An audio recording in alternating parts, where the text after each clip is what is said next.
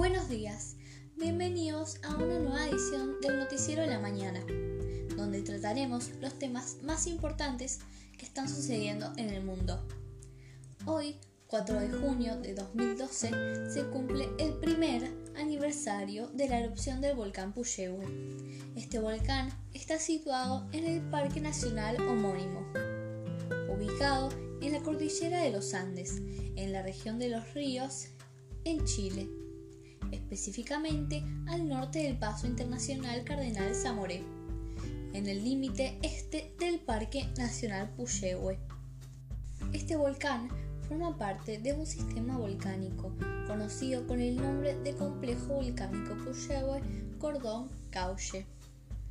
De este complejo, solo Volcán Puyehue y Cordón Cauche han entrado en erupción durante el, periodo Holoceno. Y de estos, solo Puyehue ha registrado erupciones históricas como la del 4 de junio de 2011, generando pérdidas materiales estimadas en 100 millones de dólares para la región patagónica en su conjunto. El volcán Puyehue es un volcán activo del tipo estratovolcán y cono colapsado de 2.240 metros sobre el nivel del mar.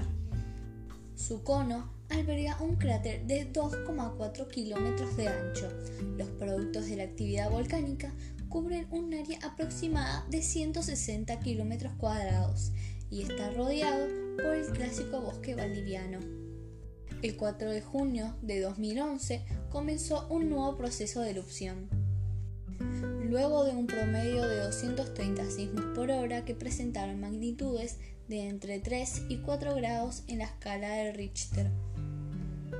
Preventivamente, la Oficina Nacional de Emergencia declaró alerta roja nivel 6, que corresponde a una erupción moderada. Todo esto duró casi un año y provocó graves daños a la región. Los vuelos estuvieron impedidos de llegar en ese tiempo, por lo que el turismo se vio severamente comprometido. Además de los viajeros y las aerolíneas, también se han visto fuertemente afectados productores agropecuarios, ya que fueron severamente dañadas sus cosechas y sus ganados. La mayoría de las personas tuvieron que ser evacuadas de la región por todo lo que estaba pasando. Fueron evacuadas más de 4.200 personas de sus hogares. La nube de cenizas que originó el volcán cruzó la cordillera y se precipitó en las ciudades argentinas de Villa Langostura, Junín de los Andes, San Martín de los Andes, Bariloche y el norte de la provincia de Chubut. La nube trajo también fuertes truenos y relámpagos. El 5 de junio, la lluvia de cenizas cesó en Bariloche y se informó que esta causó cortes de energía eléctrica. El 6 de junio, en las ciudades argentinas afectadas, se recomendó a la población quedarse dentro de sus casas.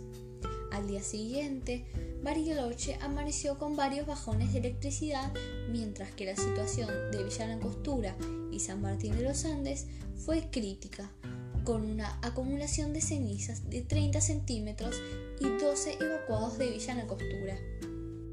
Como hemos descrito, estos tipos de fenómenos naturales, como una erupción volcánica, se caracterizan por una acción transformadora del medio ambiente. Conforme a la magnitud del evento, su impacto en el medio puede generar cambios en las condiciones ambientales, el clima, los ecosistemas, etc. Sus consecuencias afectan extensas regiones y la recuperación del, del ambiente suele tomar meses y años. A un año del evento, deseamos a todos los habitantes de la región patagónica recuperación y crecimiento.